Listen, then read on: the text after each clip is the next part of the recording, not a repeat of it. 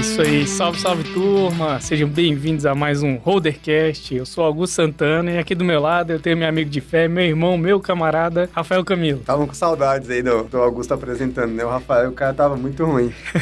Obrigado Vamos aí nessa. pela consideração. E hoje é um podcast especial, né, cara? Para pessoas especiais. Para pessoas especiais. Você gostou disso aí, né?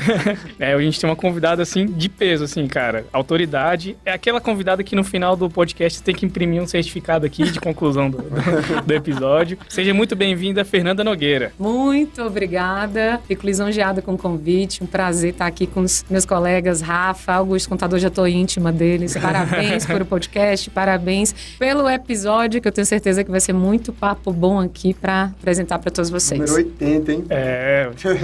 A Fernanda, pessoal, ela é advogada e empresária, fundadora da Fernanda Nogueira Advogados, que é de São Paulo para todo o Brasil, e também é fundadora e CEO da TNP Academy, que inclusive é a plataforma onde o nosso querido Rafael está se profissionalizando aqui, né? Fazendo uma pós sensacional. Fernanda, agradecer demais aqui. A gente acompanha muito seu trabalho. A gente já segue há muito tempo, né? E o Rafael é danado, né? Ele consegue trazer a professora Pois lá é. de São Paulo pra cá. Então, conta um pouquinho da sua história. Muita gente que segue o Rodercast te segue. Eu dei uma olhada aqui os seguidores em comum. Então, conta um pouquinho da sua história, né? Até esse dia tão especial de hoje. Augusto, você só esqueceu de dizer uma coisa que eu vou falar aqui para a galera que está escutando. Além de tudo, eu sou uma pessoa apaixonada pelo tributário. Então, tudo que vocês vão ouvir hoje da minha história, de tudo que aconteceu e sentir esse tesão que eu tenho de falar do tributário, da área tributária, porque realmente é uma área apaixonante na minha vida. Então, obrigada de novo pelo convite. Que prazer ter você na plataforma TNP. Fico imensamente feliz com isso, com os caminhos que a vida acabou me permitindo, a trajetória que se permitiu ser feita e hoje está aqui com o Rafa, graças à TNP, que é uma plataforma que eu vou contar um pouquinho mais para vocês aí ao longo desse episódio. Show de bola. Show o tributário é lindo, né? Tanto pra quando dá certo, quando dá errado também. a responsabilidade é muito grande, né? Eu também gosto, a área que eu mais gosto dentro da contabilidade é a área do, do tributário, porque você é diretamente responsável ali. Cara, vamos falar de uma recuperaçãozinha aqui. O empresário tá perdido, né? Ele não tá tendo nem o prolabore dele ali por mês. Aí você chega e fala, ó, vou conseguir colocar 20 mil reais a mais no seu bolso todo mês. Que é isso que você faz, né? É lindo? Claro, você vai colocar no seu também. Mas- Todo almoço mundo, grátis. todo mundo, todo mundo, Todo sai mundo ganhando. ganha, né? Todo mundo sai Então, ganhando. E é uma entrega de valor que traz valor para você e isso faz. Correto. É melhorar a vida das pessoas por meio do empreendedorismo. Essa é a nossa missão, né? É, e por meio do tributário.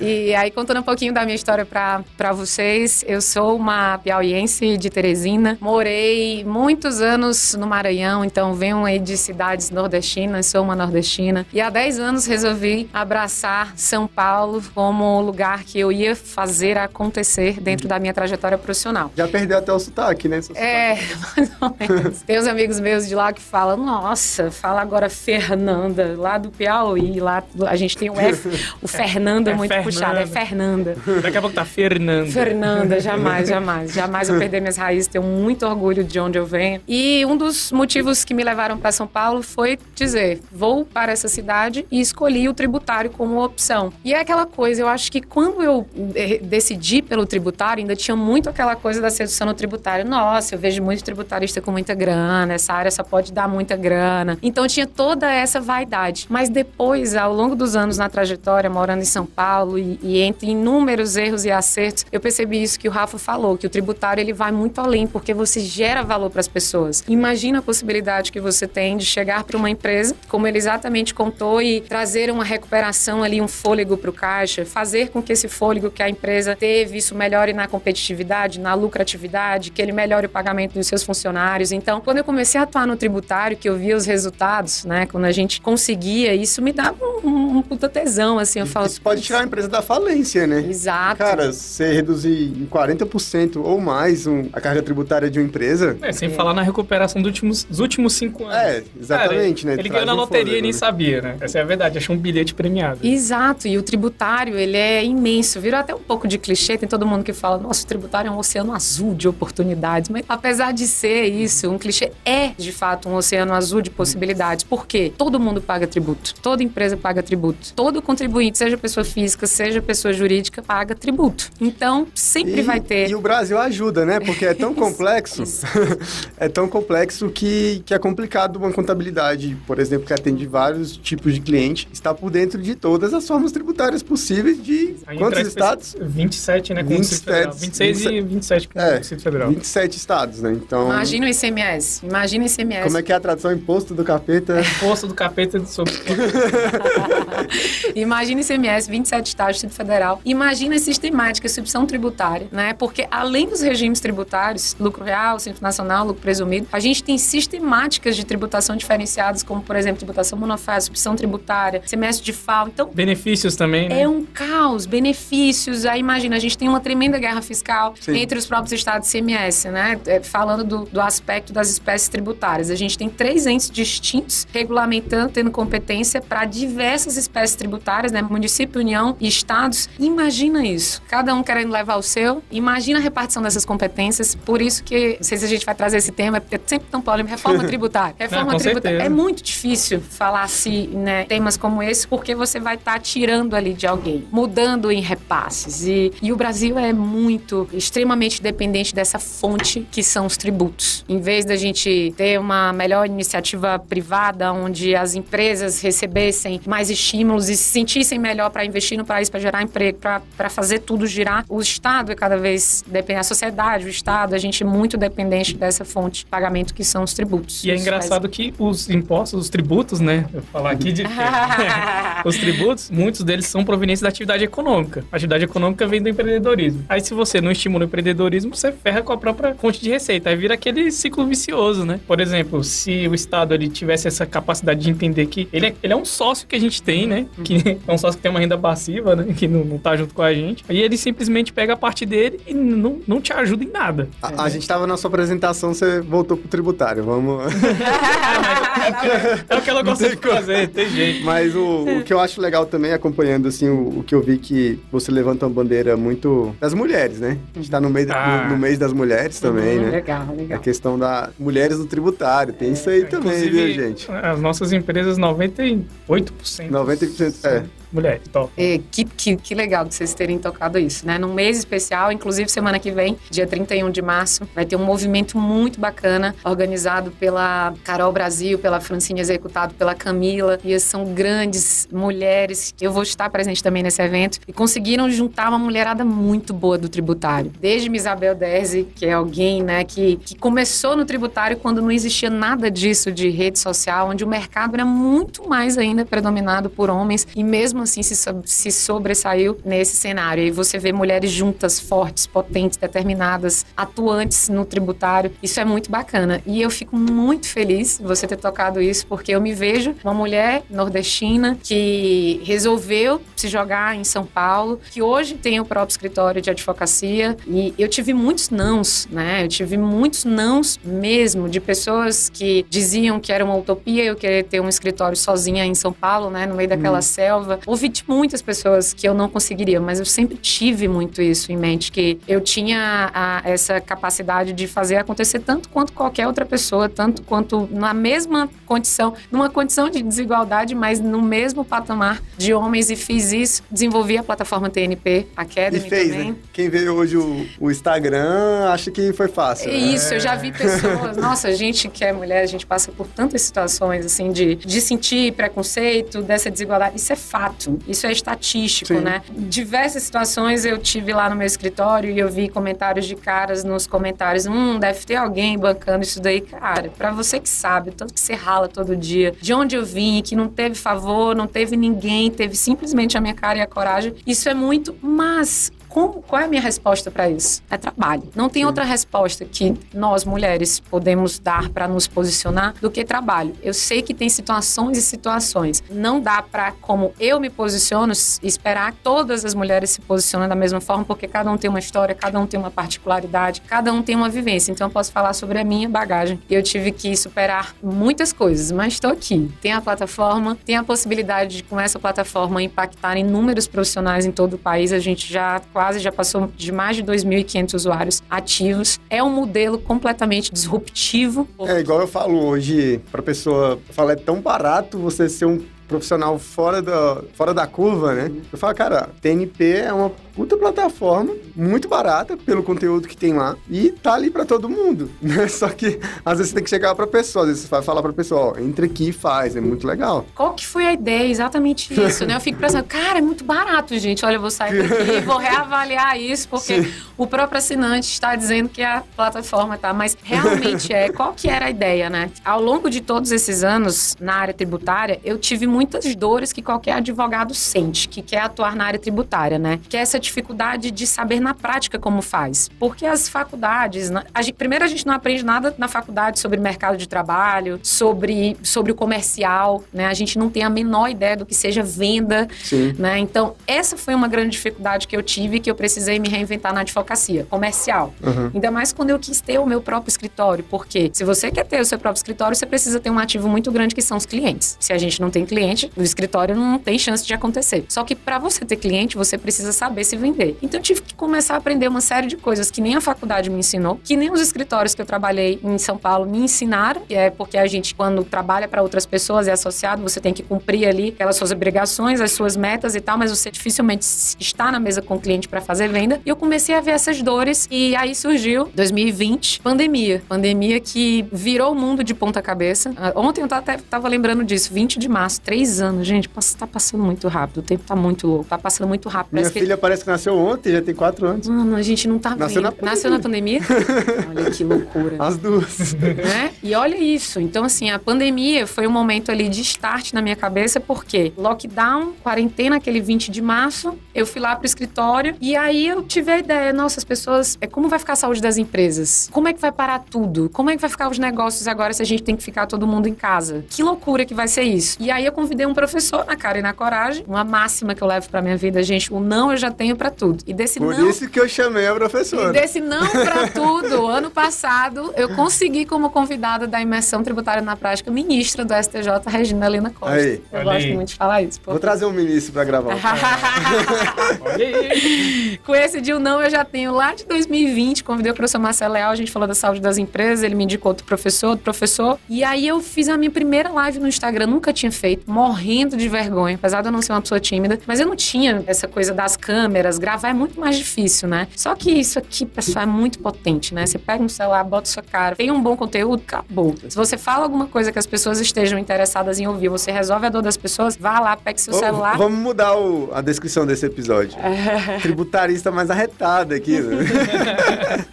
e aí eu comecei a fazer isso e você vê que é tudo treino, prática, né? Se eu olho os meus vídeos de três anos, há três anos, Como gente, é que eu... era muito diferente. Eu lembro muito do, do Papo de Roder falando, Zé Passo. Parece um babuíno. É, ele fala, não, no meu primeiro... Hoje o cara tá famosão aí, né? Ele falou, cara, meu primeiro vídeo era um babuíno falando. É, é tudo treino, prática, né? Assim, pra... como é que um, um, um, time de futebol vira campeão, né? Treino. Como é que qualquer atleta, né, vira campeão? É treino, tudo é treino. E eu fico olhando esses meus vídeos e eu falo, putz, cara, como a gente pode melhorar? E é, é melhor nem ver, né? É, é legal ver se fala como a constância e o treino. Obrigado, const... senhor, pelo tempo. É, constância é uma coisa importante. Então comecei a fazer lá. Nunca esqueço, lá, lockdown, minha, minha mãe estava em São Paulo nessa época. Eu ia pro escritório sozinha fazer live e ela falava: Você tá fazendo live, minha filha? Quero ver isso te dando muito dinheiro. Hoje eu mostro os meus, os meus recebimentos pra ela. E aí isso começou a acontecer, eu comecei a fazer muito contato. E essa história do não eu já tinha, eu ia lá no LinkedIn fazia convite, ia lá no Instagram fazia convite. De 10 nãos, que a pessoa às vezes nem respondia, né? E a maioria deles respondem hoje. Na época, né? Até então ainda tava construindo isso. Muitos, né? Eu nunca esqueço. Quiroga do Matos Filho. Fiz um convite para ele da imersão. Falei, esse cara nunca vai topar. Antes eu já tinha mandado, nunca nem tinham respondido, mas de todo esse networking e tal, muitos deles acabaram participando no passado. E aí eu fiz a primeira turma, o primeiro infoproduto digital. Tava essa coisa ainda, e aqui eu queria comentar isso, uma coisa muito importante do timing, né? Do timing das coisas onde você tem uma ideia boa. Se essa ideia for executável, você precisa fazer ela. Mesmo que você não tenha toda a ferramenta para saber, cara, isso vai dar certo. Faz um MVP, né? E, e com o TNP foi isso. Com a primeira turma do método TNP, eu, cara, eu nunca lancei um infoproduto digital, mas como é que vai ser? Vamos ser, vamos ser. Um computador, internet. Vou... Aí teve um pessoal que me ajudou com a parte da venda, fez o lançamento. 140 pessoas, uma turma, um produto digital. Na época, todo mundo em casa consumindo esse tipo de conteúdo, consumindo curso. E o negócio foi acontecendo, né? Foi acontecendo e hoje a ideia de fazer aquilo, a ideia de, de empreender nesse ramo, era o meio para o fim que eu queria, que era criar visibilidade para o escritório de advocacia. Eu nunca tive um fim do empreendedorismo online, de infoprodutos, só que isso acabou sendo um plano B né? muito maravilhoso, né? É rentável e de impacto, porque o negócio virou um propósito na minha vida, porque eu comecei a ver gente, Sim. Fê, o teu curso mudou minha vida, Fê, então o negócio vira algo muito maior e tu entende. Eu falo assim que Deus estava me preparando para isso. É um negócio muito louco, né? Eu sou, eu sou muito católica. Eu, é, eu, sou muito católica, né? De, de todo dia, joelhinho no chão, né? Eu tô até na minha fase de quaresma e Bíblia todo dia, porque uma das grandes mudanças na minha vida foi a parte espiritual, principalmente depois que eu perdi meu pai em 2019. Foi um ano antes da pandemia, então aconteceu tudo depois. Então isso me ajudou muito, né? A amadurecer profissionalmente, psiquicamente, a botar meu pé no chão, a entender os meus objetivos, a me autoconhecer, a parar de canalizar energia para situações ou pessoas. A gente perde muito tempo, né, na vida com situações. Então eu comecei a focar em mim, cara, e Deus foi mostrando as coisas e elas foram acontecendo. E eu fico muito feliz, né, de, de ver e do impacto. Isso que virou. Eu não tinha ideia de que o meu trabalho e até hoje o quanto que ele chega. Eu tô aqui hoje, né, com vocês, com Augusto, prestes a fazer uma parceria aqui com esse escritório de contabilidade que vai nessa. bombar aí. Eles vão falar da saúde, mas me parem, viu, gente? Porque eu falei pra eles, eu começo a falar aqui.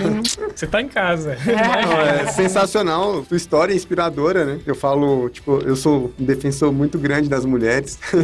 Nosso escritório, 95%, né? E a gente vê a capacidade. Você tem duas filhas mulheres? Duas também... filhas mulheres. Eu também tenho uma filha. Eu falo, casado como é claro, né? Você também tem mulheres. Ela se entende como mulher, então... Você tem menina também. Tem uma menina também. Ai, só mulheres. Só, mulheres elas vão dominar o mundo. Inclusive, a Clara foi que puxou o trenzinho da Holder, né? É, Ninguém tinha filho ainda. Eu, eu tava namorando na época, engravidei a namorada, Rafael casado, Daniel noivo, ninguém é. tinha filho. Aí depois da Clara veio... Vocês são amigos há muito tempo? Muito tempo. É, mais de 10 anos já, né? Mais de 10 anos. Eu sou casado há 11, eu já te conheci antes de casar. É, quase que eu cheguei nessa... Perdeu pra Thaís, é, né? Não, pra Thaís eu deixo. Mas sensacional, assim, sua história, né? Tipo, de força mesmo, garra. Né? Atitude, né? eu acho que é o grande. Eu vi uma postagem ontem, eu até repostei no meu Instagram, uma, uma mulher lá, tipo, com a ah, mochilona do Uber Eats, né? Na, chuva, e o cara falou, cara, sem mimimi, tá vendo? Quem quer faz. Quem irmão. quer faz. É. Até tá lá na postagem Viver de Vendas, página bem famosa lá. É, não precisou de OnlyFans, não precisou de nada, né? Tipo, ela quer, ela vai atrás. Tenho certeza que, é. que ela não tá ali, ela tá provisoriamente, pela força dela ali, né? Hum. Ela tá provisoriamente ali, né? Ela está ali, ela não é aquilo. A diferença, né? Você não é rico e você não é pobre, né? Você está. Você está rico Exato. e você está pobre. Nada te, te, garante que amanhã você vai estar rico. E são inúmeras situações que tu tem que estar, tá, tem que ser forte mesmo, porque imagina, tudo aqui que eu tô contando para vocês, a minha história é real mesmo, mas ainda tem gente que vai julgar, que vai dizer que foi do dia pra noite, que vai dizer que alguém, né, fez isso. Tem um hate, sempre vai ter um hate. sempre tem, entendeu? Mas aí, cara, a melhor Os coisa do mundo. são profissionais. Melhor né? coisa do mundo é. é quando você tem seu coração tranquilo, você sabe exatamente o que você tá fazendo, né? Você tem consciência disso, você sabe das suas batalhas e você só vai, né? É muito é. difícil algo te desestabilizar quando você sabe exatamente você ali. Você tem que saber usar o Instagram, né? Tipo, conhecer a TNP pelo Instagram. Muitas coisas que eu conheci de legal foi pelo Instagram, mas... Ele me manda lá, gostar disso aqui. É. eu vou contar uma coisa pra vocês e, e vou puxar pro tributário também, né? Tá. Porque, obviamente, eu falo, tem, tem uma vida antes de São Paulo e do tributário. Quando eu era mais nova, era muito mais baladeira. Tipo assim, fiz faculdade de Direito, mas não tinha muita certeza do que eu queria e tal. Eu lembro que teve até na imersão uma menina que foi deixar um recado. Ela falou: Fê, eu quero falar pra Fê de 10 anos atrás. Eu falei: gente, a Fê de 10 anos atrás tá amanhecendo na balada. mas fases, né? Obviamente que a vida Sim. vai colocando pra gente situações onde a gente precisa amadurecer. E na época que eu decidi ter o meu escritório, isso é uma, uma coisa bacana aqui para falar do, do, empreendedorismo e do tributário na minha vida. Atuei em escritório pequeno, o último que eu trabalhei foi um escritório de médio porte para grande, assim, para São Paulo é de médio, mas sem advogados, assim, 100, número de 100, é mais 100, mas para lá é escritório médio, né? E eu tava trabalhando nesse escritório com uma boa perspectiva de crescimento, me chamaram para lá para coordenar a área tributária, tinham gostado do meu perfil numa entrevista e tal, e eu fui. Mas tem umas coisas, tem determinados momentos da vida que você não sabe porque você não faz o que você deveria fazer e porque você faz o que você está, está fazendo. Eu tava no modo automático. É o tal do propósito. É, aquela coisa. Porque o propósito vai mudando também. De é. repente tem um propósito aqui, as circunstâncias.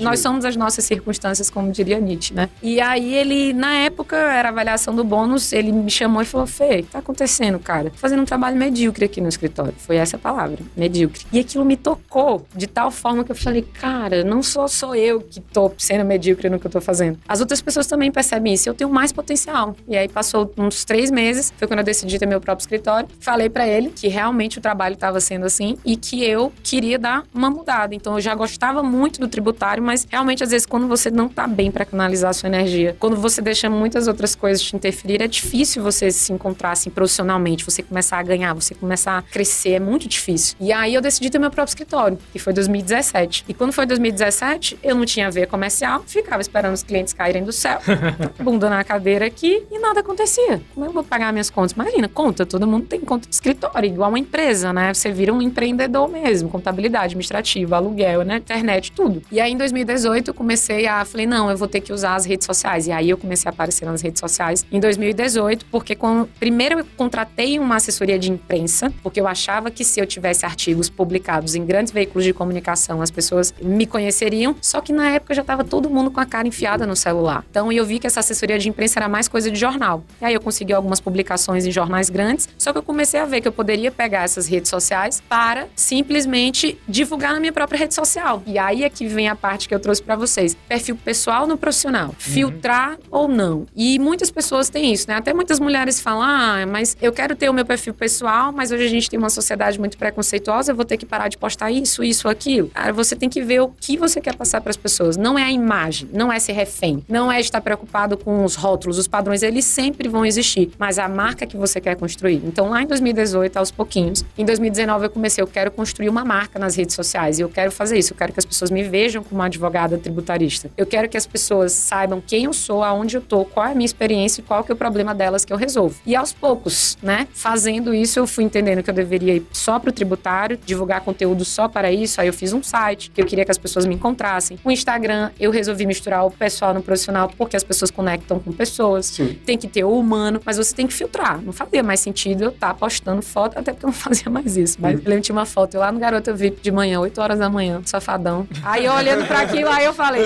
apago ou não? Apago. É tipo. Isso não, isso não vai converter não vai... Pro, pro tributário.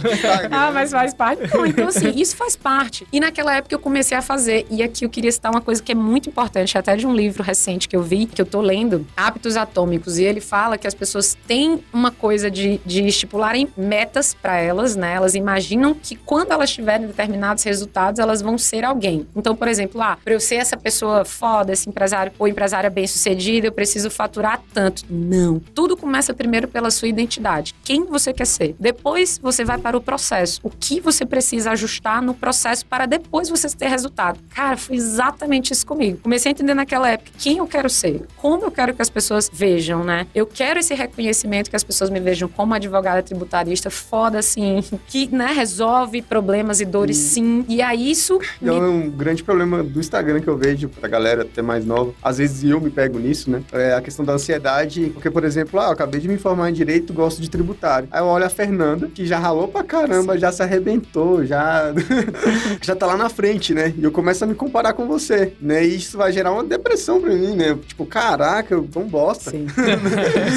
Caralho, ela tá bem lá, né? Então, Sim. tipo, tu a começa... A tal da grama verde do é, né? Tu começa a se, a se comparar com quem tá anos, é. luz na sua frente. Às vezes nem está, o Instagram. Isso. Então, você começa a ficar ansioso por causa daquilo Sim. e depressivo por causa daquilo. Sim. Né, cara? Tipo, quem eu sigo no Instagram é quem eu gosto e que eu quero chegar ali, né? Se eu, pô, eu tô acompanhando alguém que eu me sinto merda olhando pra ele, né? Por isso que a gente tem que filtrar muito, né? Eu filtro bastante hoje as minhas redes sociais, assim. Hum. Eu, eu nunca fui aquela de ficar viajando na vida, assim, dos globais, daquelas pessoas que só viajam, é, as blogueiras famosas. Eu nunca fui da grife, zona, da marca. Eu nunca fui essa pessoa. Eu sempre fui mais tranquila. Para mim, sucesso é poder viver boas experiências. Estar com pessoas que a gente gosta, hum. em bons lugares, desfrutando de coisas, né? De, pra mim, mim é, é isso. E essa questão da grama do vizinho é sempre mais verde é muito interessante, Rafa, porque e Augusto, porque a gente vive nessa geração de hoje que é tudo rápido. Exato. Que quer a fórmula pronta. Entra na empresa querendo Ó, ser CEO. Por exemplo, você pegou a TNP, entrou na TNP, adora, por exemplo, assistiu uma aula sobre tributação de serviços hospitalares com a Lilian Versosa, já pegou, já teve um insight para poder operacionalizar aquilo ali. Tem gente que vai, que não sabe exatamente, né? Porque lá tem muita informação. E aí chega para mim, ah, não era isso que eu tava esperando, porque isso não me ajudou a. O o, o que eu tô aqui tentando prospectar. Mas você fala, como você está fazendo isso? A TNP, ela não é fórmula mágica. Você não. não. Ela é uma metodologia que vai te dar repertório tributário, porque você vai ter contatos com diversas causas da área tributária, diversas oportunidades, aqui até pegando um pouco de oportunidades. Vai ter aula sobre planejamento tributário, vai ter aula sobre contencioso na execução fiscal, por exemplo, se você quiser aprender só sobre isso. Vai ter aula sobre recuperação de tributos, vai ter aula sobre revisão fiscal, vai ter aula sobre nichos, né? Por exemplo, a gente aqui a parte de saúde. Então vai ter vários, mas você tem que ver como você vai pegar essa informação e meter a mão na massa, né? Se você só assiste a aula, ah, assistir um puto treinamento massa, mas não vai fazer nada com aquele treinamento a respeito, executar, você não vai ter resultado nenhum. É. Se você não falar com, não fechar com uma parceria com o contador, se você não for bater na, na empresa lá para falar, olha, sou advogado ou contador, tem uma, uma oportunidade interessante aqui para apresentar, vamos marcar reunião, vamos pegar, marcar um café, você vai sim. pegar mil nãos, né? Exato. Mas talvez você pegue um sim, que é aquele sim que vai botar teu honorário no bolso, de sim. grão em grão, né? E você vai criar, vai criar solução com base naquele cliente que te disse sim, né?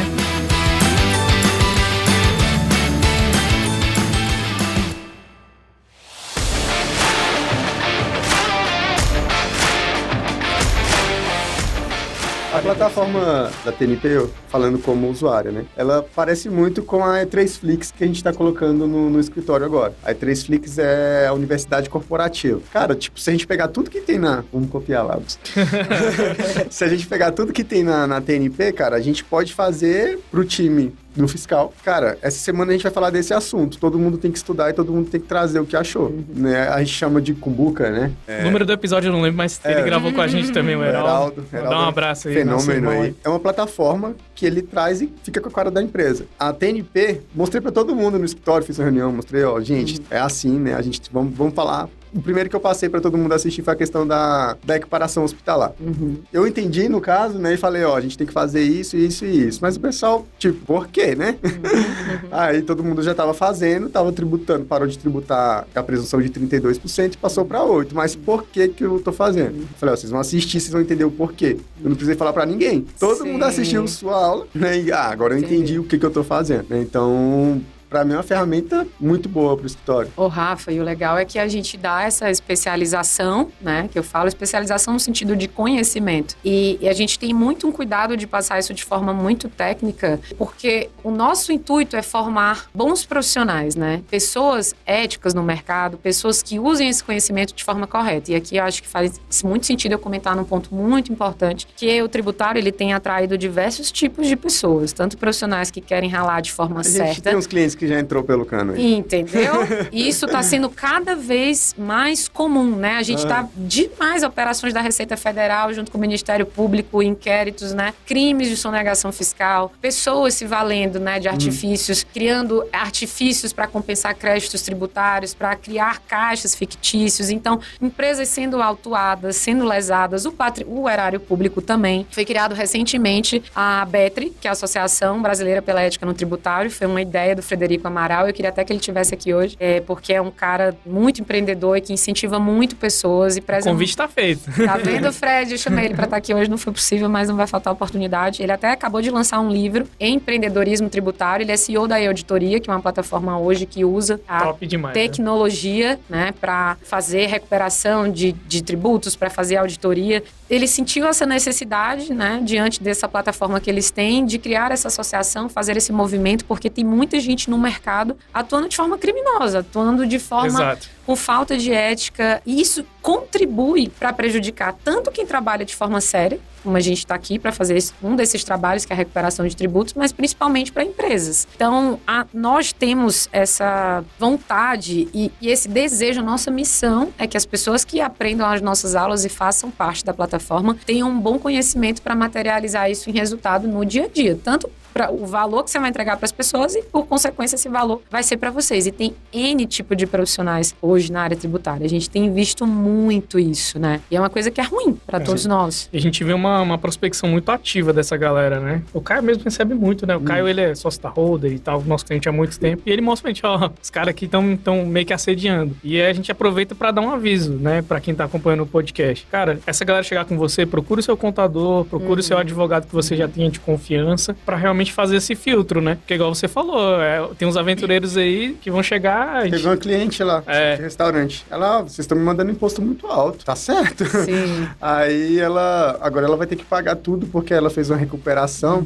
Não avisou pra gente. e o pessoal zerou tudo. PIS, COFINS, Na- zerou tudo, recebeu, Uhum. só que a receita quer de volta agora. Ah, É. como é que faz? Paga? A Receita tá fazendo um pente fino. É, é le- legal vocês. Bom nesse podcast que dá vários insights. É. Assim, não vai faltar tema que a gente vai que vai. Uma das coisas que está acontecendo é o, é próprio cenário, né? O nosso próprio contexto. É, teve mudança de governo. O governo está tentando ajustar as contas para compensar as despesas e as prioridades que ele quer. E a gente volta para a questão que o Brasil é muito dependente de tributo. E, enquanto for isso, vai ter que existir sempre esse, esse equilíbrio tentando de onde eu vou tirar, para onde eu vou pôr. E a gente tem esse cenário, né, de aumento, o governo vai precisar arrecadar mais para fazer frente a- aos seus gastos, despesas. Isso, como que hoje ele pode aumentar a arrecadação de forma indireta ou reflexa? Arrochando nas empresas. Casa de apostas, Pente- né? Site de apostas. Pente fino nas empresas, Ah. né? Como que você fez a compensação, olhar para os últimos cinco anos, o que, que você declarou, como você retificou. Vai fazer isso para o passado, até para o que devolveu, né? Até quando se restituiu, a Receita agora vai olhar. E a gente tem uma mudança de contexto com o novo, nesse governo e também nesses primeiros meses, de uma postura de um STF, muito mais no sentido de, de atender os critérios políticos, econômicos, de perda de arrecadação, de impacto no orçamento, nessas causas grandes, né? Como a gente está vendo. Então, esse é o cenário. E aí eu sempre falo, diante de um cenário, quem é o que sobrevive é aquele que melhor se adapta, né? Então, tem gente, ah, eu quero desistir do tributário, escuto muito isso, tributário, daqui a alguns anos não vai Isso é um mais existir. cenário, né? É, um cenário, é um cenário. O que, que você faz? Você vai ter que começar a trabalhar alternativas para os empresários, onde você minimize os riscos e maximize os resultados. Se, para minimizar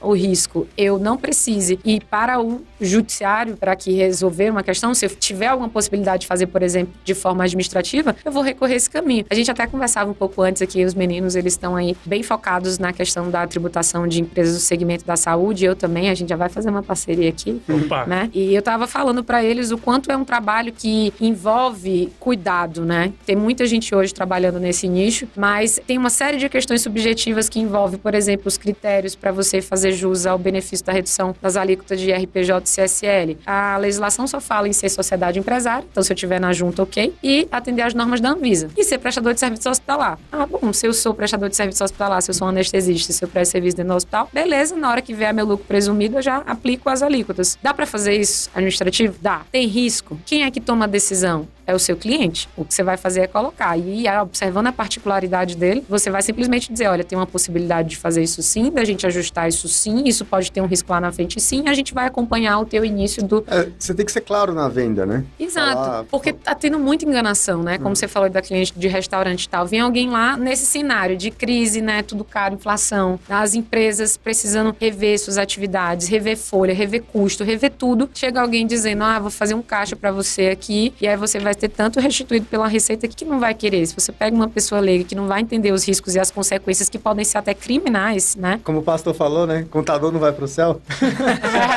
Ele falou que o contador é advogado, né, cara? Eu falei, É, rapaz. mas assim, é incrível. Tipo, tem um ex-cliente, né, que me chamou pra conversar e tal. Ele falou, Rafael, aconteceu isso e isso, né? Recuperaram o imposto indevidamente que foi pago e ele teria que devolver. Só que é o seguinte, eu queria que você fizesse isso pra mim e eu recuperasse meu dinheiro. E depois, quando a receita viesse atrás, eu pagaria, parcelaria e tal, mas tô precisando de dinheiro. Cara, eu não faço. Tá doido? Tá doido? Pede pro outro contador fazer. Pra você ver, né? Tipo, o cliente sabe que é errado e quer fazer pra confiando que a receita vai demorar e vai vir um parcelamento e vai pagar. Ô, Rafa, e é teu nome. Com né? certeza. É o teu nome, Augusta. É o nosso nome. Exato. Não tá, cara. Nosso maior patrimônio. É né? melhor. Nosso nome é o que a gente tem, é o nosso legado, é o que a gente deixa, Uhum. a ética que a gente deixa no que a gente faz, é como as pessoas veem o trabalho que a gente faz, né? Uhum. E, e é aos poucos, gente que é muito ambiciosa e, e vai querer ganhar às custas, né, do prejuízo de outras pessoas, cara, isso não se sustenta. Isso, isso no longo prazo, né? Então é melhor você fazer aos poucos, ter sua carteira de clientes, construir um nome, né, construir um selo, fazer com credibilidade o trabalho que você faz, do que você só pensar em grana, ter essas ambições e não dormir todos os dias ali com a sua consciência tranquila de que você tá fazendo o seu trabalho ali da melhor forma. E isso tem demais hoje, né? Sim, é, isso te diferencia, né? Com certeza, por exemplo, a gente tem os nossos nossos valores. Ó, né? Falou que ia fechar parceria, o Arthur mandou aí. Os Ah, caras é. são bons, pode fechar sem medo. Temos que ser forte igual as mulheres. É, Mas né, é porque ele tá falando da mulher dele que bate nele. O Arthur aqui eu conheço. Ah, tu é meu compadre. e assim, igual eu tava falando a questão dos valores, a integridade é o nosso, dos nossos É pilares principais. Cara, a gente já perdeu cliente porque queria fazer, igual essa questão do Ah. Rafael e tudo mais que ele contou, mas já teve outros no, inúmeros casos. Ah, então beleza, o cara ali faz, tudo bem, pode ir lá. É, exatamente. Tranquilo, a gente, cara, a gente só de ser contador, a gente já tem uma, uma responsabilidade é enorme. É, também, mas tem uma responsabilidade enorme, né? A gente é parte da empresa, a gente tá no dia a dia, é corresponsável. Aí você pega e se prostitui, né, nesse- dessa forma, e às vezes é um cara que na primeira oportunidade vai sair também. Ah, não, o cara ali tá cobrando 50 reais a menos. Tá? Poxa, depois de eu fazer isso tudo. É legal estar aqui com dois contadores, porque normalmente contador odeia advogado, advogado odeia contador. Ah, não, é uma das é- maiores objeções. E eu falo, eu sou amiga de contador. Eu não, eu não sobreviveria na área tributária se eu não tivesse né, parceiros da contabilidade que me ajudaram. Não existe isso. Não- eu não vejo nenhum tipo de trabalho na área tributária. Nenhuma efetivação de oportunidade para qualquer empresa sem a contabilidade. Porque são os Uhum. contadores que concentram tudo. Você falou aí, eu lembrei de uma coisa que eu vi no, no stand-up, né? O Maurício Meirelles falou. Ah, as mulheres, elas são fodas, né? Elas só não dominaram muito porque elas se odeiam. Acho que é a mesma coisa dos contadores e advogados. São fodas, só não dominaram muito porque se odeiam. É verdade, mas não é porque não, não, existe, não existe possibilidade de contador e advogado não estarem juntos em qualquer demanda da área tributária. Eu, por Uhum. exemplo, se eu quero judicializar qualquer coisa, vamos lá. Gosto desse assunto aqui, falar de tributação de serviço da saúde. Se eu vou judicializar para que alguém do judiciário me diga que eu tenho o direito de reduzir as alíquotas, né, de ajustar as alíquotas de 32 para 8 e 12. Para eu fazer isso, eu vou ter que juntar os documentos. Eu vou ter que juntar as notas fiscais, né? Eu vou ter que juntar a parte de contrato. Eu vou ter que fazer o cálculo da apuração dos tributos, como foi feito na carga de 32% e como foi feito na de 8 e 12 para olhar para o passado se eu tiver os últimos cinco Uhum. anos aí para recuperar. Sei como fazer isso sem um contador. E os, os contadores também precisam dos advogados, porque tem inúmeras situações, conceitos, premissas, situações que vão impactar na contabilidade. Por exemplo, sair uma decisão do STF com repercussão geral. Qual o impacto que isso vai ter na contabilidade? Né? Eu já posso fazer isso, eu preciso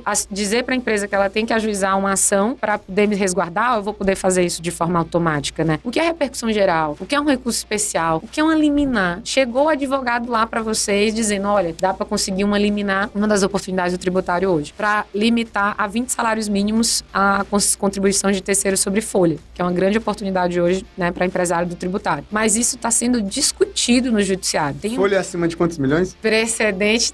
Folha, não. Tem que ser, tem que ser limitado a É, 20 eu salários Tô mínimos. tentando A fazer um cálculo aqui do patronal que daria esse valor. É contribuição de terceiro. Aham. Essa. É contribuição de terceiro, que é o sistema S. Uhum. SESC, 20. Senai, isso é 5,8 mais ou menos da folha. Uhum. E aí tem um precedente hoje, porque existe uma legislação que fala da limitação dos 20 eh, salários mínimos sobre a folha para as contribuições parafiscais, que são as de terceiros. Uhum. E o STJ já disse, né? Tem um forte precedente. Só que as pessoas vão lá, juíza no judiciário, ganha uma liminar e já faz isso na contabilidade. Sendo que uma liminar, ela pode ser revertida a qualquer tempo. Se você faz uma liminar, coloca a União no pau. A União vai agravar de uma decisão liminar. E o tribunal pode reverter. E aí você fez isso na sua contabilidade. Sem provisionar, sem depositar, simplesmente tirando. Eu vou pagar 20% disso, vou pagar só 20 salários Para mínimos. os empresários que não estão ouvindo, se eu entendi bem, fiz uma conta rápida, uma empresa que tem uma folha de pagamento de um milhão, ela pagaria aí os 5%, uns 50 mil reais por mês de, de CPP, né? Isso, de, de contribuição de terceiros. Isso, contribuição Sistema de terceiros. S. Do Isso. sistema S. Limitando a 20 salários Salários mínimos, mínimos. seria 26 mil. Exatamente. Ou seja, vocês entrariam nessa parte Uhum. pedindo esses Perfeito. 24 mil por mês. Vamos colocar 20, 26 Dá pra mil pedir os últimos cinco anos ainda. isso. 5. Ah, não, não é vezes 5, né? Vezes 12. né? Ah, agora eu... Ve- Vezes 60. É, Dos últimos cinco anos. É. 26 vezes 60. É 24 mil, né? É, vezes 60. Daria uma recuperação. De um milhão e meio? É isso mesmo, são 60 meses. Caraca. É, é É isso porque eu dei mesmo. um, dei um valor tão É. alto. Quem sabe faz ao vivo, É hein? isso mesmo. É isso mesmo. Só que o que, que acontece? Isso, tá, isso não tá pacificado. Isso tá no judiciário, tá Tem um no STJ. aqui, hein? Tá no STJ, mas vale eliminar. Aham. Porque aqui a gente entra num ponto muito importante, né? De hoje dentro do tributário e das decisões. Modulação dos efeitos da decisão. Por que, que eu não vou fazer isso no judiciário, sendo que nesse julgamento pode ser que o STJ diga, assim como o STF faz, né? A gente, é, chama modulação dos efeitos da decisão. Quem ajuizou a ação até aqui, ótimo, tá resguardado, pode recuperar os últimos cinco anos. Quem não ajuizou a ação, esquece, morreu. A mesma coisa que foi no, na grande tese do século, né? Quem ajuizou a ação até 15 de março de 2017 conseguiu os últimos cinco anos. Eu lembro que eu tive uma ação maior que eu tive no escritório. Foi dia 15 de março de 2017. Olha só. Foi no dia 15 de março de 2017 que eu consegui essa ação, a, a maior ação que eu tive no escritório. E aí eu pude recuperar os últimos cinco anos. Quem protocolou depois Uhum. de 15 de março não teve os últimos cinco anos. Isso aconteceu para vários N julgamentos do tributário, né? Que é a chamada modulação dos efeitos da decisão. Então, esse caso aqui que comentei com vocês, 20 salários mínimos, a, o limite, pode ser que eles modulem. Então, assim, existem várias oportunidades. E aí, qual que é a lição? Se tem uma controvérsia na área tributária que está sendo discutida, né? Seja em âmbito de CARF, seja em âmbito de judiciário, especialmente em âmbito de judiciário por causa desse aspecto da modulação, faça parceria com o advogado se você for contador. Se você for empresário, chame seu advogado, chame seu contador, combine de fazer para aproveitar a oportunidade. Por isso que sempre tem que estar, Augusto, com bons especialistas do lado. Até Uhum. para estar atualizado sobre isso que acontece. Tributário é movimento, acontece um monte de coisa o tempo inteiro. Não dá pra dizer que é chato, né? Tempo toda... inteiro, o tempo inteiro. Esse ano parece que a gente já viveu nove meses assim no tributário da quantidade de situações, julgamentos importantes que vão impactar os contribuintes que já aconteceram. É, a gente deu aqui um gostinho do que pode acontecer, né? Por exemplo, muita gente não sabia nem que tem essa contribuição de terceiros. Exato. Né? O que é contribuição de terceiro? Sistema S. Então, cara, você que é um empresário e paga a parte patronal ali do Sistema S, o SESC, o Senai, Uhum. Senac, dependendo da sua atividade, tudo está saindo do seu bolso e às vezes você nem sabe, né? Sabe o que é interessante falando sobre folha, né? Porque assim, folha impacta qualquer tipo de empresário. E Uhum. quando a gente pensa em folha, tem um- os custos dos tributos que incidem sobre folha. Além das contribuições de terceiro, existe RATSAT, né? Que são as em relação à parte de risco de acidente, e a contribuição patronal. Existem questões muito interessantes relacionadas à restituição de forma administrativa das contribuições previdenciárias sobre as verbas de natureza indenizatória. Discussão imensa. O que, que acontece? Não incide contribuição previdenciária sobre verbas de natureza indenizatória. Por exemplo, aviso prévio indenizado. Não tem que pagar contribuição previdenciária lá de 20% sobre isso. As pessoas não tiram isso da base de cálculo da folha e acabam pagando. Dá para tirar isso de forma administrativa. Tem algumas outras questões, por exemplo, que precisam ser judicializadas, que há uma discussão ainda, seja em STF, seja em STJ. Mas a base de cálculo é o salário de contribuição. E é uma grande oportunidade porque tem inúmeras verbas que já estão na lei, que está lá na 8212. Não integram salário de contribuição. Tá, tá, tá, tá, tais verbas. Contabilidade muitas vezes deixa isso passar. 20%, base é a folha, não faz essa segregação para tirar o que é isso do salário. O- parece pouco, né? Mas a gente tá falando aqui de 5% de, de milhões, Uhum. né? Igual o nosso amigo William da Rax. Ele fala, Rafael, a gente às vezes mexe catuca, catuca empresa pra tirar 0,5 lá do FAP. Que aquilo ali vai ser um- uma economia gigantesca pra empresa. É porque às vezes a gente tá falando aqui pensando em empresa pequena, né? Que tem 10 funcionários, 20 Isso, Se funcionários. pensar em empresas grandes, Cara, essa diferença é gigantesca. né? Não, se você pensar nos 5,8% das contribuições de terceiro, 20% patronal, mais a alíquota do RATSAT, que pode ir até 6, né? Uhum. É 0,61, mas pode dobrar. É muita coisa. Então, tudo que a gente olha para a folha, qual é o salário de contribuição, qual é a base de cálculo para fins de incidência de contribuição patronal, terceiros e RATSAT, é a folha. Então, você pega diversas teses tributárias. Teses que eu não gosto de usar muito teses, eu gosto de usar controvérsias tributárias, teses tributárias, mas que você pode trabalhar a recuperação de tributos de forma administrativa e de forma judicial, mas muito de forma administrativa. É oportunidade, é dinheiro no caixa, é lícito, é legal, tem várias oportunidades que a gente pode trabalhar, a depender do tamanho da empresa, mesmo as pequenas, tem folha. Sim. As Uhum. médias, todo mundo vai ter folha, todo mundo vai pagar folha, né? Então, dá para trabalhar, dá para fazer certinho, dá para encontrar oportunidade, dá para empresário ser feliz e dá para quem opera na área tributária ser feliz demais. É muito Todo dinheiro. mundo ficar feliz. Não, eu tô- já tô lendo aqui, poxa, cara, a gente tem essa. A, a questão das empresas da saúde, né? Não precisa ser tão grande pra estar no lucro presumido. Já aí já tem a questão da, da folha, né? Do INSS patronal. Cara, lá, no, essas lá no. TNP eu aprendi que você faz a, a recuperação do anexo 5 ali quando o CPP tá, tava acima e você não tava usando Fator ele R, né? Pro fator R. É, Falei, caraca. tem muita coisa, né? Assim, que você olha, esse o tributário é imenso e assim, a depender da particularidade da empresa, uma coisa que é interessante também, para quem atua na área. Tem muita gente hoje que tem isso de querer oferecer produto para as empresas, né? Produto da área tributária. A gente não tem que oferecer produto para a empresa, a gente oferece a solução a partir Exato. da particularidade dela, né? Faz um Então, diagnóstico e. diagnóstico, entender a empresa, o que opera, o que paga, se não paga, não paga por quê, tem contencioso ou não tem, tem passivo tributário ou não tem, como é que é o negócio, como emite nota, como classifica o produto, tudo isso tem que ser analisado. Tem gente hoje que vai, né, por exemplo, pega o TNP, pega um repertório, né? Tem aula disso, disso, disso, disso, daquilo, faz um institucional, manda pra empresa, essa empresa vai, cara, às Pesquisa vezes tu tá mandando. Google uma petição. Às vezes tu vai mandar, às vezes tu vai mandar uma empresa algo que nem se aplica para ela. Sei lá, tu vai mandar a exclusão do semestre na base de cálculo piscofins de forma administrativa para uma empresa do Simples. Ah, tem N, N coisas que podem acontecer e que isso não, né? Então você tem que ser específico, você tem que ser especialista, né? Eu acho que você, quanto mais nichado a gente é, eu acho melhor isso para criar notoriedade e referência. Quanto mais as pessoas lembrarem de ti por algo que você é. Eu gosto de ter esse exemplo na frente, em frente à minha casa lá em São Paulo, meu apartamento, tem uma lavanderia pequena, pequena, não é nenhuma dessas grandes, e lá na lavanderia tá especializada em lavagem de couro. Eu nunca vi nenhuma lavanderia em São Paulo que eu soubesse que é especialista em lavagem de couro. Ela botou lá, cara, as pessoas precisam saber qual é a especialidade que tu tem. Né? A gente às vezes fala, ah, mas não consigo, não tenho clientes, o escritório não cresce e tal. Porra, como tu tá se vendendo, né? Uhum. Como tu tá se posicionando? Eu confio, eu sou marqueteira mesmo, né? Eu sou marqueteira, faço de tudo para entregar o melhor resultado, porque é isso que importa É, no final das fumaça, né? contas. Mas o marketing é um negócio muito importante, né? Você tem que, as pessoas têm que saber onde você tá. As pessoas têm que saber onde você é. Não adianta você ser a melhor pessoa do mundo tecnicamente, você ter título, você ter alguma coisa. Se as pessoas não sabem disso. Uhum. Então hoje em dia tá ganhando muito mais dinheiro quem tá sabendo se vender bem, que tá entregando resultado, óbvio, do que as pessoas, né? Isso eu ensino lá no escritório. Falou, faz igual galinha, botou o ovo, Sai canta. cantando. Tem que falar, tem que falar, tem que falar quem você é, tem que falar onde você tá. Também, pra mim, todo momento é oportunidade ali de estar fazendo negócio e tal. Com esse trabalho das redes sociais, é interessante porque eu já não preciso mais tanto desse, dessa coisa ali de como eu já me vendo lá, como a pessoa já entra e já sabe literalmente o que eu faço. Eu parei um pouco daquela coisa de bater na porta, mas isso é legal. Isso é o fim de todo o marketing. Esse, esse era o meu ideal de posicionamento, né? Era construir um bom network, construir bons contatos, bons contatos que me colocassem com outros contatos e isso virasse uma rede, né? Até porque De a, a nossa profissão é de confiança. né? Accountability, o... É. Ele fala isso, né? Eu lembrei dele, a gente falou no podcast com ele. Accountability, é isso. É confiança geral, né? Dificilmente alguém vai chegar, bater na porta, oferecer uma contabilidade e o cara vai falar, não, pode acontecer, É. pode. Depende da sua, do seu posicionamento também, É. né, cara? Mas tá legal de ver hoje em dia como a- a- a- o pessoal da contabilidade tá adotando uma postura muito mais estratégica, muito mais consultiva, Uhum. né? O contador antes era que aquela pessoa É o vista como velhinho ali, né? velho que fica, né?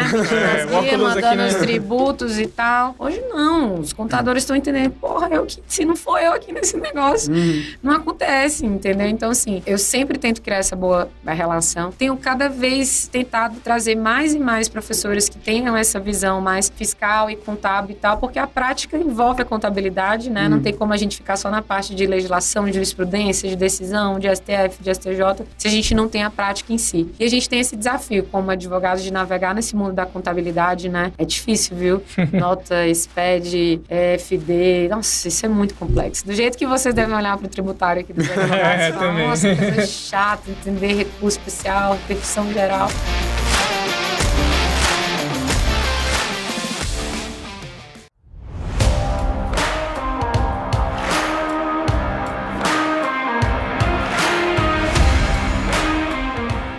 Então, o legal é que a gente tá no nosso episódio 80, eu acho que dos 80, provavelmente 60, 70 a gente fala sobre a segmentação, especialização e nicho, né?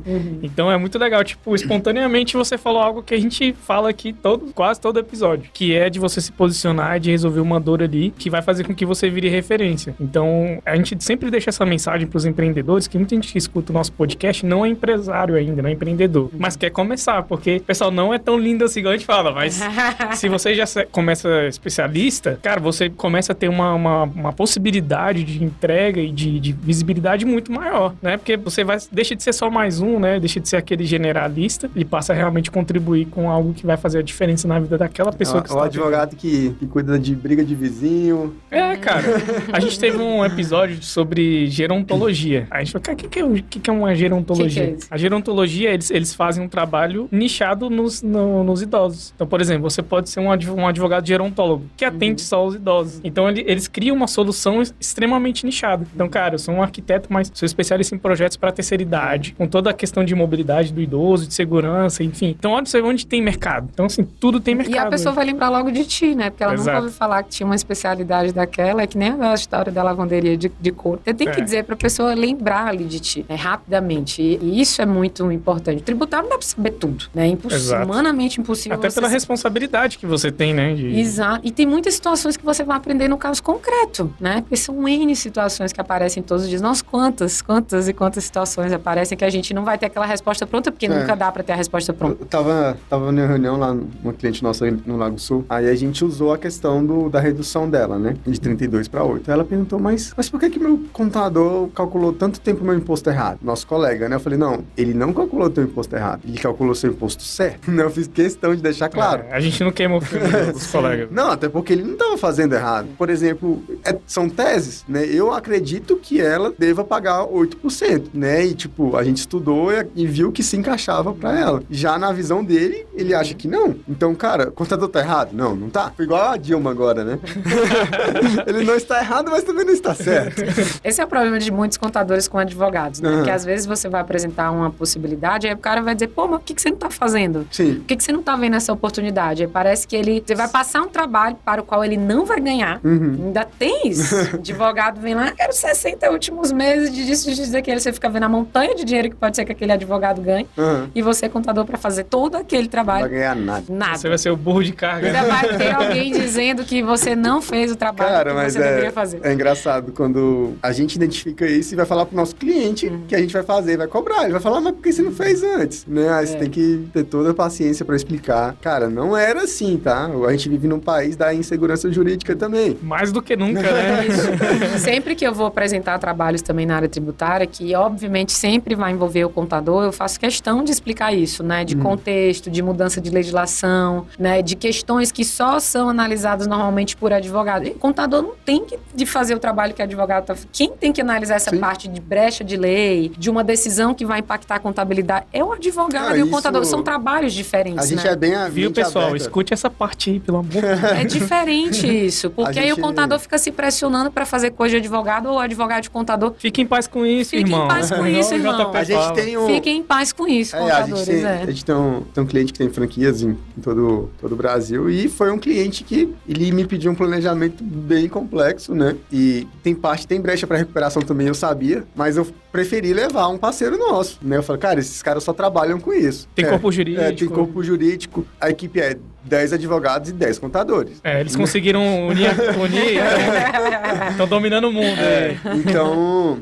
Aí até pergunta, Rafael, mas você não pode ver isso? Não, eu falo, cara, a gente não trabalha com isso, pô. Já pensou se a gente fosse fazer isso? A gente tem quase 400 clientes. Para 400 clientes a gente não consegue. Não, não é o nosso core, né, cara? É, então, e se fizer, vai fazer mais ou menos. É, e aí tem que se propor fazer com excelência, né? Com cara? certeza. Então, quando é... Claro, tem, tem clientes que são mais tranquilos de fazer. A gente faz rapidinho. Agora, um cliente que distribui pro Brasil todo. Sim. Você tem que estudar o ICMS de cada estado, é ST. Ah, tem ST? Não tem. Tem de FAO? Não tem. Deve estar desistindo. é, que vida ingrata. Tá certo. Mas a gente entende que o advogado é aliado. Aliado, né? total. Total, são du é uma dupla que se tá se ali... Se unir... Se se unir, bomba. não tem como, né? Assim, eu, eu, eu, estimulo muito essa relação de parceria. Quando eu vejo essa objeção... Eu não tenho mais essa objeção com o contador advogado, porque eu sempre já vou, olha, no sentido de parceria mesmo, de contador tem para ganhar também, tem que ser remunerado por isso, né? Em uhum. parceria, você fala, ah, quanto o contador tem que ganhar? Cara, muito é 50-50. Tem uhum. trabalho uhum. Na área tributária que só uhum. fica, ah, mas aí eu vejo pessoa querendo, né? Pagar uhum. um mínimo pro contador, sendo que ele vai fazer, Tudo. sendo que sem o trabalho do contador, o trabalho não funciona. Então, eu acho que boa parceria funciona quando os dois crescem, quando os dois são bem remunerados e os dois são retribuídos. Ganha, ganha. Exatamente pelo valor que eles estão entregando ali pro empresário. Eu lembro que o. Não sei quem falou, acho que não sei se foi o Flávio Augusto, mas os, os grandes empresários, bilionários, falam, cara, para eu conseguir chegar onde eu cheguei, eu tive que ter bons advogados e bons contadores. É. E o pai rico, pai pobre colocou pai, mais uma, mais uma o coisa. Consultor, o, o cara da imobiliária. O corretor. Corretor de imóveis. é, remun, remunere bem. Ele também fala do contador Isso. também, né? É. Contador, advogado e o corretor. Cara, esses três caras você não pode ter dó de remunerar é. eles, porque eles vão fazer todo o back-office ali para você é concentrar na sua atividade. Então, a gente também fala muito nisso, né, cara? O Rafael é vendedor, né? Ele,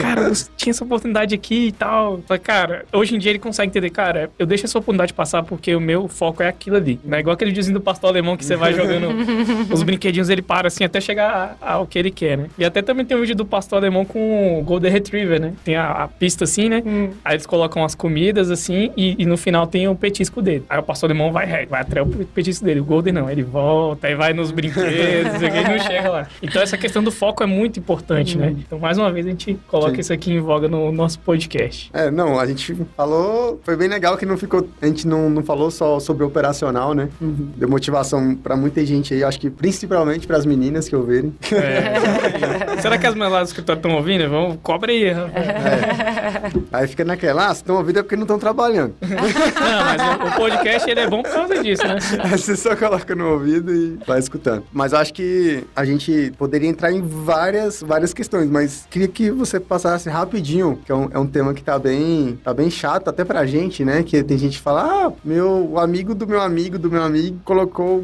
bar e restaurante lá do PES, né? Do hum. PES. A gente fala, cara, isso aí tá um problema muito grande. Você tem certeza que você quer entrar para bares e restaurantes ainda? Aí, ah, não. A gente perdeu o cliente, possivelmente por causa disso, né? Porque eu fiquei res resistente, mesmo que a responsabilidade seria dele, né? Mas eu fiquei bem resistente em falar, cara, entra no PES. O que, que você acha de. É porque a gente tem um, um uhum. grande público de bares e restaurantes, né? Uhum. Você acha que vale a pena entrar no PES, bares e restaurantes? Hoje mesmo, e foi interessante, coincidência, hoje mesmo eu vi uma decisão no Jota que era de um juiz negando, né, uhum. a, que a empresa tivesse sem o cadastro. Era dos casos do cadastro, né? Sim. Porque o PS tem tanto a questão do cadastro. É, que é a, a tabela 2, né? Que tem que ter o cadastro. Exatamente. Tanto uhum. a exigência do cadastro, quanto em relação a também as alíquotas, né? Assim, se uhum. você vai zerar as alíquotas de PIS, COFINS, RPJ e CSL, e a partir de quando pode ser isso. Ainda tem as atividades que eles excluíram, né? Uhum. Os quinais que foram excluídos. Eles restringiram isso no começo do governo. Então, tem pessoas fazendo, e eu não sei se a tua pergunta é no sentido de fazer, uhum. isso sem ação judicial. Então, assim, eu tô vendo algumas pessoas que estão Exatamente. fazendo isso, mas ajuizando ações. E isso é muito, não tá muito definitivo, né? Sinceramente, eu não acho que essas ações do PES, que elas vão ganhar essa, essa segurança, essa certeza. É, eu acho que é cabeça de juiz, uhum. né? Então, assim, você pode ter um negócio que você ganha agora para perder lá na frente. Então, eu acho que pode ajuizar a é. ação, tentar fazer mandado de segurança, né? E aí para zerar as alíquotas. Porque em relação à adesão, o em si já passou. Uhum. A gente está falando de adesão das alíquotas, certo? Isso, isso. De, de, de, zerar as alíquotas, isso. né? Pelo prazo que está na lei. Mas eu não faria isso sem ação, eu não faria isso, né? Eu não repercutiria isso para o cliente uhum. sem entrar com ação. E mesmo com ação, tem eu ainda risco. tem risco. Então, assim, é legal você puxar esse assunto porque é esse o cenário que a gente vive hoje, né? É, a gente está uhum. vivendo mais do que em todos os tempos essa situação de insegurança. Então, nada que a gente não tenha uma definitividade para fazer, se existe uma posição do fisco contrária e se existe algo que não existe uma uhum. pacificação do judiciário, eu não acho que vale a pena para o cliente tomar um risco. Só se ele estiver muito disposto e falar assim, não, eu vou fazer, vou zerar aqui as alíquotas, estou precisando, estou num momento difícil, mas uhum. correr um risco lá na frente. É, é o que eu falo, né? Por exemplo, para empresas que trabalham com eventos. Uhum. Cara, faz total sentido. Sim, sim, sim. é isso, depende. Os caras passaram ali quantos anos? É que tem gente que tem um KINAI secundário que entrou, é. tipo assim, entendeu? Uhum. É, ah, eu posso. Me manda um doutor, tem esse KINAI aqui. É, teve restaurante que dobrou o faturamento da pandemia por causa do. Do delivery, do né? delivery, né? Então o cara cresceu na pandemia, né? uhum. né? Tá errado de querer melhorar? Não tá errado, né? Mas. Vai do jeito certo. É, vai do Mas jeito eu tô certo. ponto. Existe a particularidade. Tem Sim. que ver, né? É. Assim, tem, tem que olhar, porque tem realmente que nasce completamente fora, que não uhum. tiveram né, esse impacto, como teve, por exemplo, o setor de eventos, e que querem se beneficiar agora pelo PES. O sócio lá da R2 falou no, no último encontro lá do Instituto Contra a Cultura que eles passaram dois, três anos pagando conta. Uhum. Beleza, eles estão com benefício agora que zeraram os, os tributos federais, mas ele fala, é, ninguém viu lá atrás quando a gente não estava só pagando conta. Uhum. Tipo, não entrou um real de... Então, nesses casos, eu entendo que se você analisar realmente a situação da empresa e, e, entendo que tem que levar isso para o judiciário, uhum. ok, caso, caso, né, a atividade uhum. não esteja contemplada na, não, nos, na, tabela, na tabela, né? Caso não esteja, só nessa situação. Se uhum. tiver contemplada, isso é indiscutível. Uhum. Faz o PS zero alíquota, não tem discussão. Se a uhum. atividade já estiver contemplada, se não tiver, e o contexto, a particularidade da empresa for analisada, for empresa ferrada no ano de pandemia, né, que perdeu muito de faturamento, aí acredito que... Até o bom senso, né? É. é. Aí, aí, Sempre tem que ter um bom consenso. E, né? e, eu- e acredito que o judiciário está analisando no caso concreto. Aham. Exatamente no caso concreto, né? Tá tendo liminares, estão saindo algumas liminares, e tem outras já que eles estão negando, porque depende da particularidade. É, ó, até eu vi no, no teu Instagram que é a questão de, de poder retroagir decisões, né? Uhum. É esse Quebra caso. da, da coisa julgada. É. É, isso foi, isso foi foda. É, aí você quebrou. Isso foi foda, né? Foi assim, eu até, eu sempre tive uma postura de nunca, eu nunca quis é, fazer posts que eu sabia que ia dar uma coisa muito polêmica, porque as pessoas estão num momento muito ofendido, né? Sim. Ou é faz o L, ou é bolsominion. Tudo que dá errado agora muito, É. faz muita, muita coisa de tudo que Faça o L imediatamente. muito faz o L. E aí é, é- é as pessoas muito ofendidas com muitas coisas, ou então acha que sempre o que tu posta tem que ter um contexto político, ou tu postou, tá defendendo político de estimação A ou B das pessoas. Mas eu comecei a ver esse ano que as pessoas querem que você se posicione, né? Quando você tem uma marca ali, quando você fica um pouco em cima do muro, as pessoas começam a achar. E eu comecei a ver uma necessidade de. Porque era impactante. Por exemplo, decisões do Supremo gravíssimas, como a quebra da coisa julgada. É, e eu falei, eu vou falar disso. E aí eu falei também de outras situações, lojas americanas, Ambev e tal, e foram posts que repercutiram bastante. E é importante falar sobre isso, porque afeta a vida dos contribuintes e das pessoas. Eu estaria sendo omissa no meu papel de advogada, né? Que é um papel que eu acredito que eu tenho que retribuir para aprimorar as, as próprias leis, instituições e, e conscientizar as pessoas, né? Educar as pessoas, as empresas. E aí me vem o STF e fala que mesmo que você, contribuinte, tenha uma decisão com trânsito em julgado, trânsito em julgado aqui não cabe mais recurso. Não, não- todas as esferas do judiciário já julgaram. Vamos supor que eu entrei no judiciário para questionar o texto de férias, né? A contribuição previdenciária sobre o texto de férias, lá no passado. Entrei, não recolhia essa contribuição porque tinha uma decisão do STJ,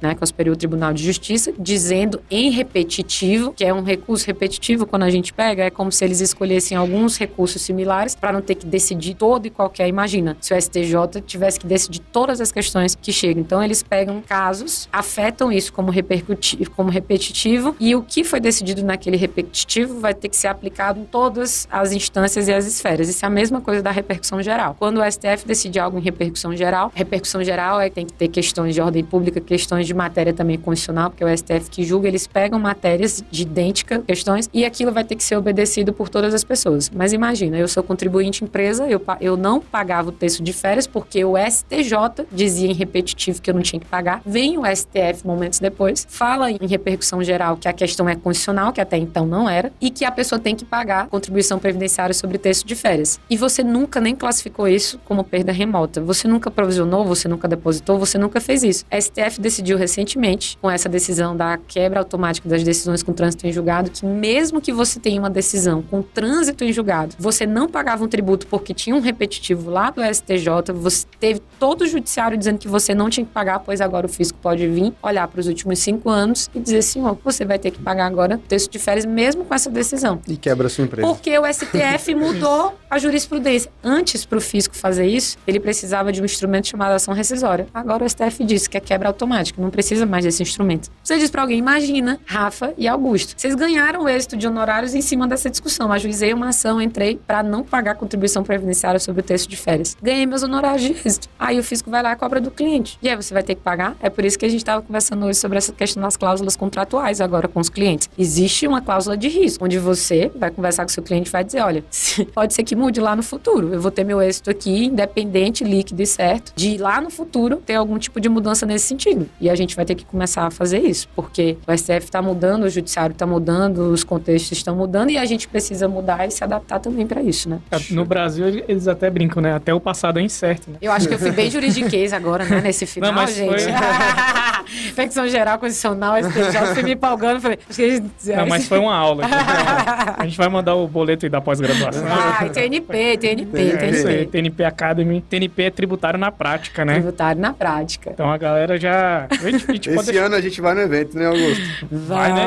Vamos sim, certeza. com certeza. Vai ser show Estamos aqui com a ano. Se CEO. precisar, de um. É. se precisar de um palestrante sobre o sucesso do cliente, É, É. é nóis. Então, convidados, são convidados. Eu que falando, são convidados esse ano falando da imersão tributária no prática. Nós vamos Vai sim. ser uma honra pra gente participar e, assim, a gente tá na reta final, né, do, do podcast. Ah, puxa. Quando eu falo, você tem que fazer. Ah, Ah, entendi. Entendeu? Ah, espero ter me controlado, porque eu sou muito tagarela, gente. Fala muito. Não. Pra falar de tributário, a gente fica aqui até. Foi sensacional. Tiago ali, ó, vai nem aguentar. Thiago, entendeu tudo aí, né, Thiago? Entendeu tudo, Thiago? Tá, meu Deus. Entender não, mas... Sim, Tiagão. Daqui, é, agora você tem pós-graduação em em tributário, viu, cara? Pode... O Lucas vai perder um... vai perder o Thiago. Mas, assim, agradecer imensamente, Fernanda, a tua história, né? Pelo que você trouxe pra gente enriquecer muito o nosso podcast. É um podcast que a gente faz com muito carinho, né? A gente tá há quase dois anos, né? Sem Rafael? fins lucrativos. sem fins lucrativos, o Instituto Holder, né, que a gente vem. Mas, assim, é onde a gente tira um tempinho da nossa semana para devolver algo para nossa audiência, para nossa base. Também é um podcast que a gente compartilha com os nossos clientes, com os nossos parceiros, amigos. E é algo que motiva muito a gente, né? A gente tem um propósito de quem, Rafael? Qual é o nosso propósito? Esquecemos. Mentira! Melhorar a vida das pessoas por meio do empreendedorismo. Boa. né? Tá afinado. Então, é, quando o Rafael falou, cara, a Fernanda vem aí, eu falei, pô, a gente tá, tá, tá no nível legal. A gente tá, Só tapa de qualidade tá no caminho certo. Cara, as portas vão estar sempre abertas para você sempre que quiser voltar. A parceria também tá aí, com certeza. Né? Para finalizar, se quiser deixar uma mensagem para pra galera que te, que te acompanha, pra galera que tá te conhecendo agora aqui nesse episódio, para realmente compartilhar a sua mensagem. Augusto, sempre peço pra Deus que ele coloque o tempo inteiro no meu caminho boas pessoas, boas situações. E foi muito engraçado, porque quando o Rafael comentou, logo me deu esse insight, cara, vou participar, que legal, um podcast lá e tal. Com o pessoal da contabilidade, eu acho extremamente importante, exatamente pelo que a gente conversou, essa parceria, essa relação potente que é de contador e advogado. Então eu já topei e eu tô muito feliz com a sinergia, eu tô muito feliz com o bate-papo. né? eu consegui, é, obrigada por vocês me darem essa oportunidade de contar a minha história como tributarista, como mulher, minha visão, minha plataforma. E sem palavras para agradecer. Pode ter certeza que eu estive aqui para contribuir, mas eu aprendi muito mais saio daqui feliz e animada. Parabéns pelo podcast, parabéns por esse trabalho de, de levar essa comunicação e, e- de trazer pessoas assim para falarem não só de questões técnicas, mas do empreendedorismo, de fala de posicionamento. então eu queria agradecer, dizer que eu fiquei imensamente feliz. É o meu, meu primeiro podcast, assim, de gravar em estúdio. Então eu fiquei muito legal, fiquei muito legal. Sempre desafios. Então foi muito bacana. Obrigada. Obrigada a todo mundo que participou, que vai assistir. Muito legal. Show. É isso eu, aí. eu agradeço, né, por- por ter aceitado o convite, né? Mulher forte pra caramba aí, isso é bem legal. Eu gosto muito. Eu gosto de pessoas, né? Acho que você enxerga a pessoa, cara, no teu Instagram demonstra, né, que você é assim, né? Super bem transparente, né? simpática, transparente. Isso é muito bom. Não é à toa que você chegou onde você chegou. Tem gente que, que, quando me vê, fala exatamente isso, que gosta de conhecer pessoalmente, porque eu falo, você é exatamente aquela pessoa do Instagram. Eu sou Sim. exatamente aquela pessoa do Instagram. Tipo, ah, ligou a câmera, se transforma, desligou, fechou a cara ali. É, não. Então é isso. Obrigado, Fernanda, por ter vindo. Obrigada, gente. Foi ótimo. Segue nós, Rafael? Não, Eu vou fazer o ah, segue eu nós. tenho que falar. eu Ah. não, não, gente. Ah. Segue aqui. Pra Pode quem fazer o não conhece segue ainda nós. a página, Fernanda Underline Nogueira, tem a página TNP também. Quem ainda não conhece a nossa plataforma TNP, vai ser um prazerzaço. Seguidores aqui dos meninos da contabilidade, tem desconto, né? Isso. tem desconto. e aí vai ser um imenso prazer ter vocês. Obrigada pela oportunidade também. Tá Show vendo? A. Fernanda já fez o segue nós aí, né, cara? Então, galera, indo nessa mesma linha da Fernanda, segue lá o Holdercast, arroba Holdercast. Segue os nossos parceiros aqui da Carbono Studios, né? Seguir também o, a Holder Contabilidade. Seguir o nosso querido Rafael C. Contador, né, Rafael? É isso aí. C. Vou fazer mais vídeos. É isso aí. Me segue lá também, Augusto Contador. Agora a gente tem conteúdos, né, Rafael? Agora a gente Isso. tem uma linha de, de conteúdos bem top aí, junto com a Óbvios. Fazer um mexer aqui do nosso, nosso marketing. Seguir a nossa editora, a Jenny Edita também, sensacional. E seguir o Caio, Caio Costa. Os nossos patrocinadores, o Açaí Puríssimo. Então, se você quer Tá realmente com o boleto atrasado. é, Caio, pô, resolve aí. Se você quer ter a sua franquia, para você realmente quer empreender um negócio validado, você já faz seu pré-cadastro e a equipe do Caio vai te atender lá, né? A gente tá no Spotify, esse episódio editado no Spotify, então se Ah, você que massa. é, se você quer ter o episódio na íntegra, sem cortes, 100% aqui no YouTube, então já, já se inscreve no nosso canal, deixa o like, ativa as notificações. A gente tá no Apple Podcasts, Google Podcasts, Podcasts, Amazon Music, site da Roder, rodercontabilidade.com.br podcast. Eu vou querer botar no meu podcast também. Pode, Pode fica à vontade. Meu, meu, podcast tributário na Prática Cast não é tão chique assim. Ah, que isso. Vai ser legal. Mas fica à disposição também. E tamo junto sempre. Manda essa mensagem aqui para Manda esse episódio para várias pessoas que você conhece, nos grupos da igreja, do, do trabalho, da galera que tá fazendo é, especialização em tributário. Do crossfit. Do crossfit, do, do jiu-jitsu, tudo quanto é lugar. Manda esse episódio aí, porque ele foi feito com muito amor e carinho e a gente se vê no próximo, né, não, Rafinha? É isso aí. Legal, até mais. Obrigado, Tamo junto. Mais. Obrigado, Fernanda. Obrigada. Tchau, tchau. Tchau, tchau, gente. Beba água em movimentos e a iniciativa não espera convite. É. Valeu.